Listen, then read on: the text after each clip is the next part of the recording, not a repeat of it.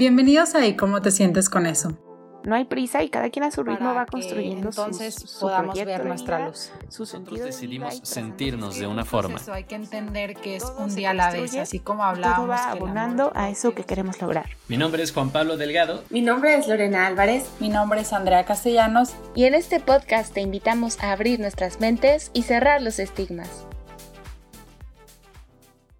Hoy, 13 de julio, es Día Mundial del Rock. Y tal vez te preguntes, bueno, ¿y esto qué tiene que ver con la psicología? ¿Por qué estoy en un podcast que habla de salud mental y me están hablando de que es Día del Rock? Si quieres saberlo, quédate y escúchanos. Pam, pam, pararán. Aquí debería ser un buen momento para la intro, pero realmente lo que, vamos a, lo que va a pasar es que vamos a seguir platicando. Ah, primero que nada, pues sé que estas capsulitas se supone que son cortas, pero me gustaría empezar pues primero familiarizándonos un poquito con esto. Ah, me refiero a ustedes, las personas que están escuchando, familiarizándose con nosotros. Aquí, ¿a quién le gusta el rock? Lore, Andrea, A ¿te gusta el rock? A mí sí, Sí. me gusta el rock, sí. Un poco el rock clásico, pero son más de rock am, alternativo, indie y así, pero sí, sí me gusta el rock. La verdad yo no conozco mucho de ese estilo de música. Lo que tengo en mi sí. mente probablemente sea metal y no rock. Ah, sí. Eh, Eso es un poco más inesperado. podría Sí, funcionar, pero- podría funcionar. No, me tendrían que... O sea, por eso te saca de onda que me guste el rock. Sí, echen una que rolita y les metal. digo si conozco el rock. Ok, con, e- con eso está perfecto. Porque es que la cosa. eh, ah, voy a estar dejando caer algunos nombres ah, de personas, personajes, algunas. Ah, pues sí, algunas bandas o algunos cantantes, vocalistas, guitarristas. Y quizás algunos podrían sonar como una sorpresa o como completos desconocidos. Pero si estás familiarizado con este aspecto, entonces este episodio es para ti, te va a encantar. Y ¿A como ti te bien gusta el dices- rock, Juanpi? A mí me encanta el rock. Si no A estás me- familiarizado a también es para ti. Este episodio es para mí, justamente. Entonces, ah, pero de verdad, me, encan- me encanta muchísimo esta idea de relacionar la parte de, el, iba a decir el rock and roll, pero pues realmente hay un montón de géneros. Ah, así que lo vamos a generalizar en cuanto a rock. ¿Cómo, co- ah, ¿Cómo relacionar no solamente la parte del rock, sino toda la industria de la música con la salud mental? Podemos hablar desde el punto de vista de los artistas o desde el punto de vista como de el individuo que puede llegar a escuchar distintos tipos de discursos o contenidos a partir de los músicos. ¿De qué les gustaría hablar primero? Yo digo que primero del contexto de los músicos, ¿qué les pasa a ellos? ¿Por qué es importante ver qué onda con su salud mental? Porque creo que coincide que en la industria musical hay un montón de problemáticas de salud mental. Entonces, ¿qué les parece si comenzamos a platicar de eso? Ok, me parece perfecto. Realmente, casi siempre cuando se habla acerca de la industria de la fara- ah, bueno, de la industria de la música o de cualquier tipo de industria del entretenimiento y ya se sobrepasa como cierto nivel, ah, ocurren un montón de cosas que pueden llegar a cargarse encima del lomo de la persona a un nivel descomunal. ¿No piensan? Por ejemplo, esta parte de, imagínense ser una figura pública en el ojo de- del huracán de todos los medios.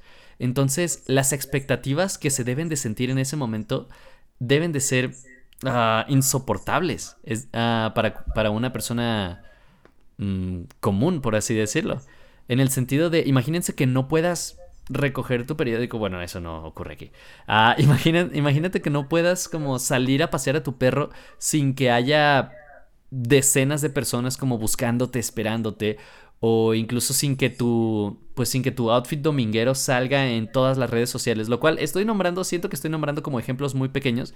Pero de verdad es necesaria como este aspecto de la privacidad para pues el propio desarrollo humano. Y cuando este no se cuenta.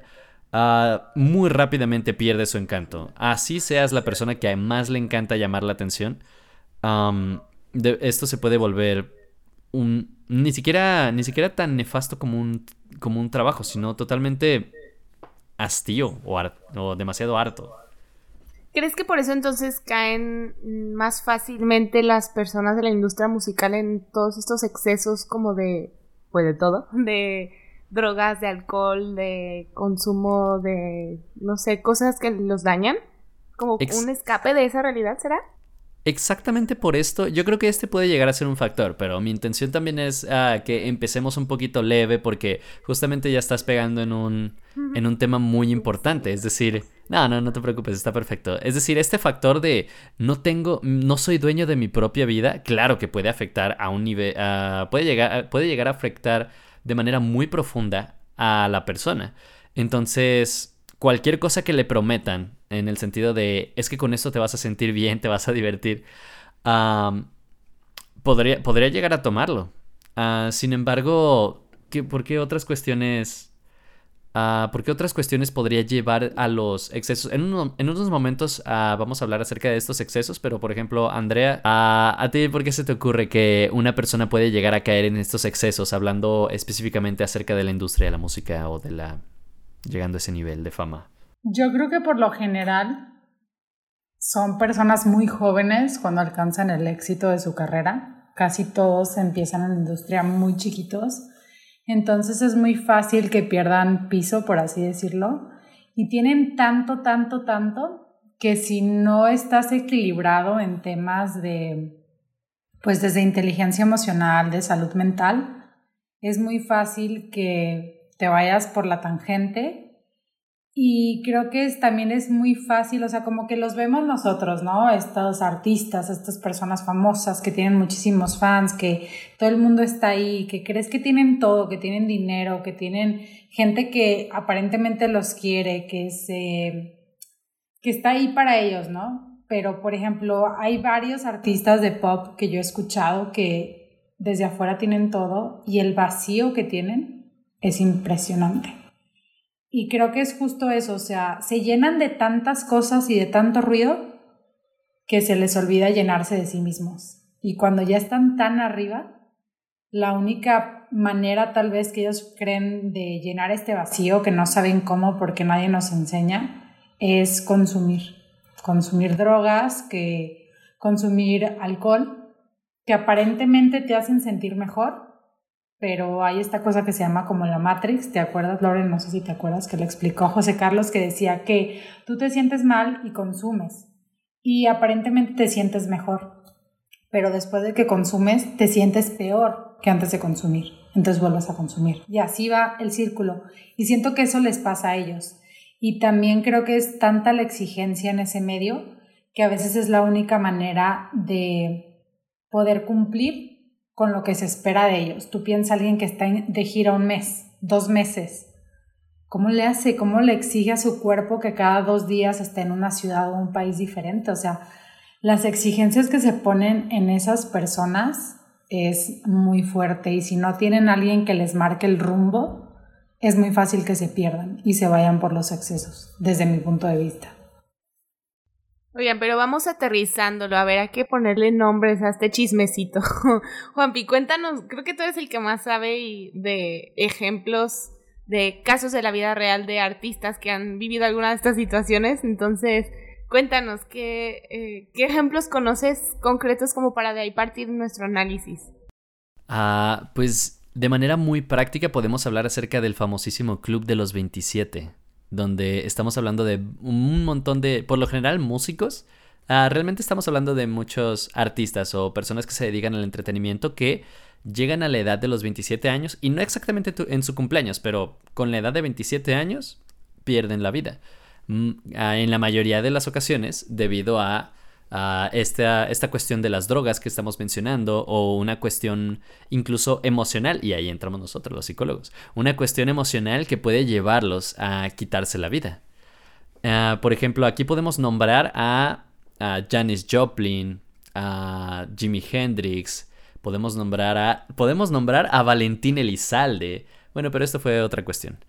Ah, podemos nombrar, por ejemplo, ¿quién más está? A Kurt Cobain, Ah, que, la verdad cada una de estas personas son, son personajes como tal, es decir, que toda su vida, cada una de estas personas son casos completamente diferentes, con una historia de vida completamente diferente, sin embargo, la mayoría, ah, ¿cómo decirlo?, se, se encuentran en el mundo de las drogas, y en el mundo de la drogadicción y en el mundo de los excesos, como bien estamos mencionando. Es decir, por ejemplo, ahí les van unos cuantos datos curiosos de cada uno. Jimi Hendrix se dice que utilizaba como una banda en la cabeza porque ahí es donde se inyectaba, sí, se inyectaba su heroína.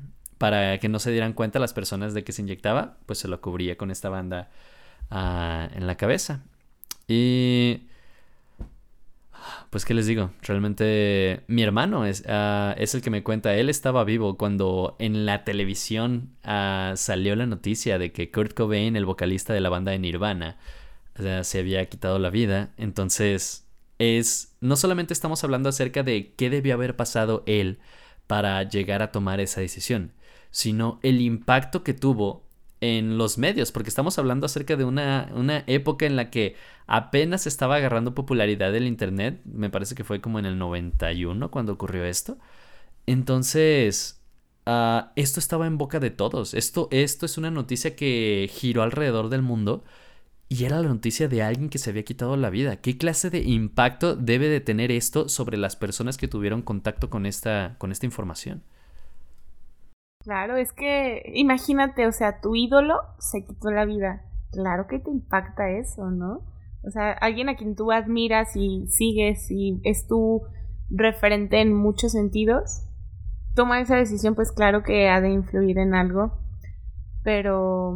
Y ha habido también otro tipo de problemáticas que presentan otros artistas, no sé, mm, problemas de conducta alimentaria, problemas de autolesiones, de intentos suicidas que no lo llevan a cabo, pero si lo intentan, no se concreta, trastornos de personalidad y un montón de situaciones que creo que sí son influenciadas por este ambiente tan pesado de la industria musical en el que viven, porque aparte no es solo como los excesos de, o sea, sí, eso influye mucho, los excesos, la drogadicción, la sobredosis y demás, pero también influye mucho como la competencia tan fuerte que con la que viven, ¿no? En donde no tienen colegas, sino competencia y todo el tiempo parece que están luchando por mm, producir algo mejor que el otro porque necesitan, no sé, más fama, más dinero, más ranking, no sé. Eh, creo que es un ambiente muy pesado donde aparte se viven muchas traiciones, donde, eh, no sé, lo que he leído y lo que he escuchado de esta industria es que es pesadísimo, entonces seguramente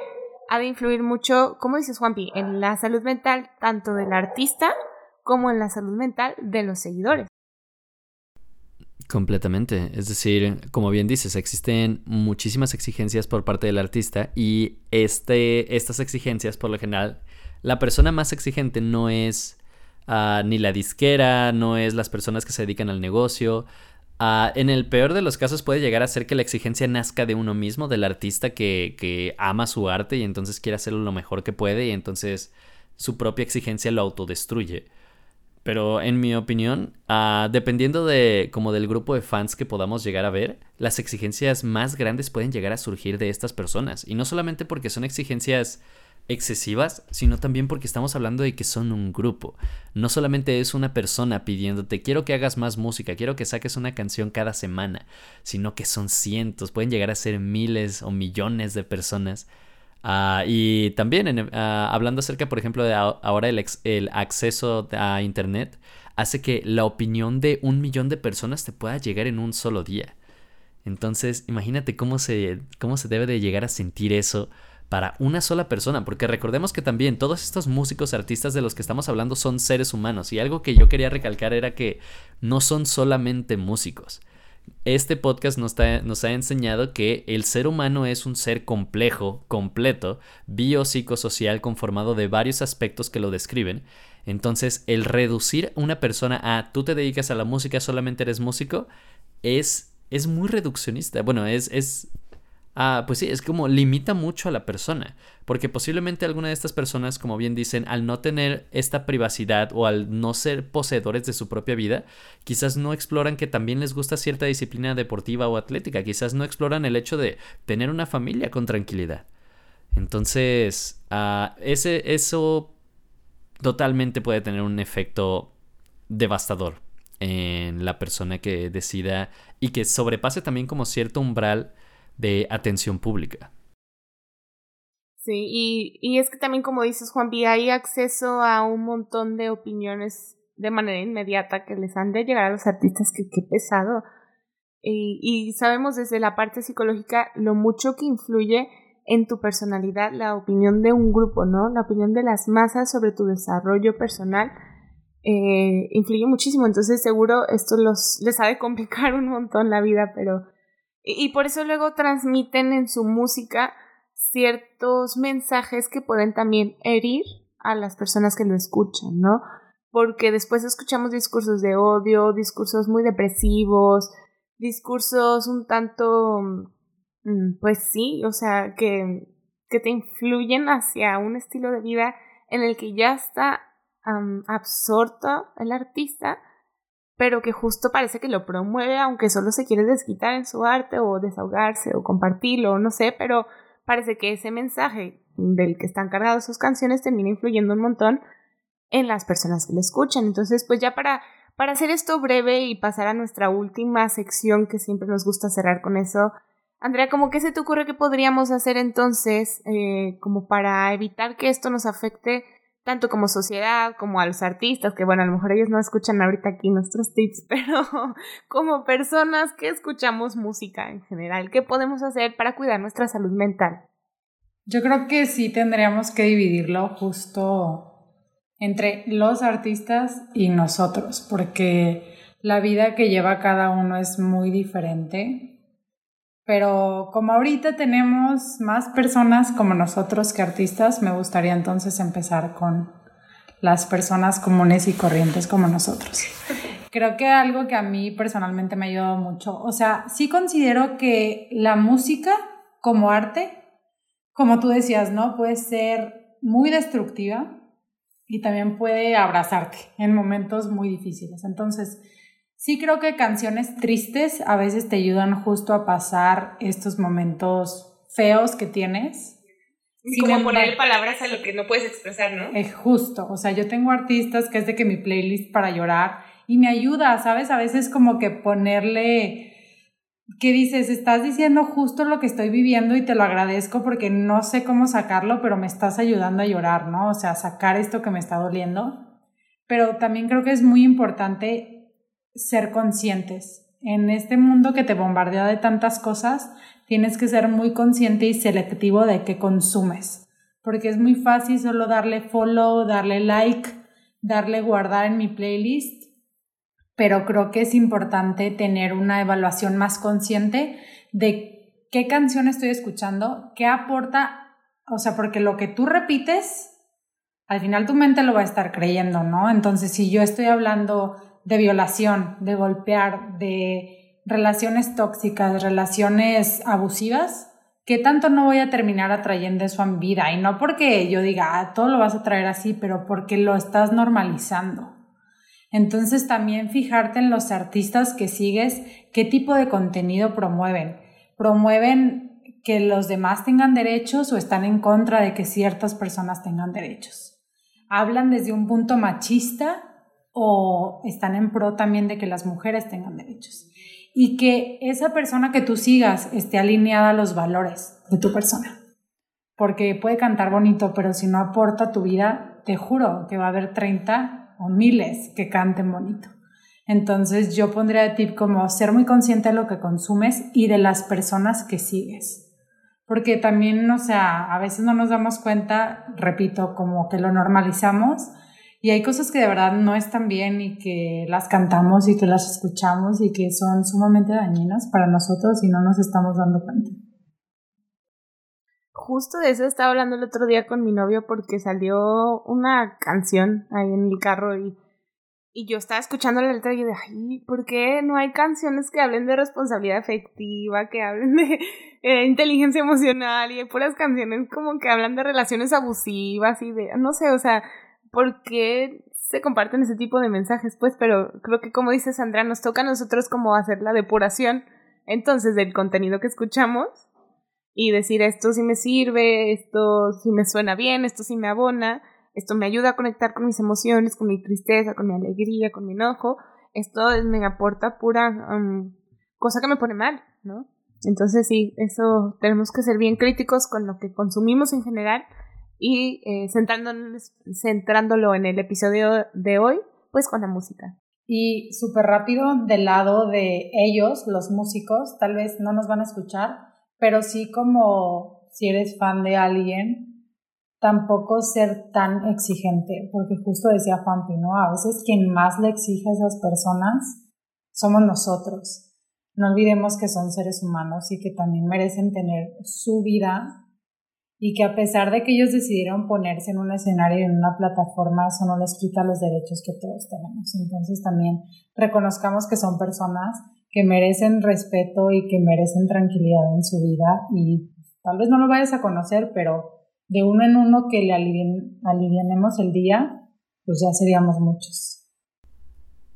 Y ah, también el mismo, con el mismo pensamiento de que estas personas son seres humanos, también significa que son seres cambiantes, que son seres que pueden cambiar de opinión, ah, que son personas que crecen, que, ah, no, manejan ningún tipo de información absoluta. Entonces, si un día dicen algo inofensivo y al otro día dicen una opinión diferente, también inofensiva, Ah, pues tampoco como de uh, echárselos en cara como de, pero dijiste que nunca ibas a hacer esto o nunca ibas a hablar acerca de este tema.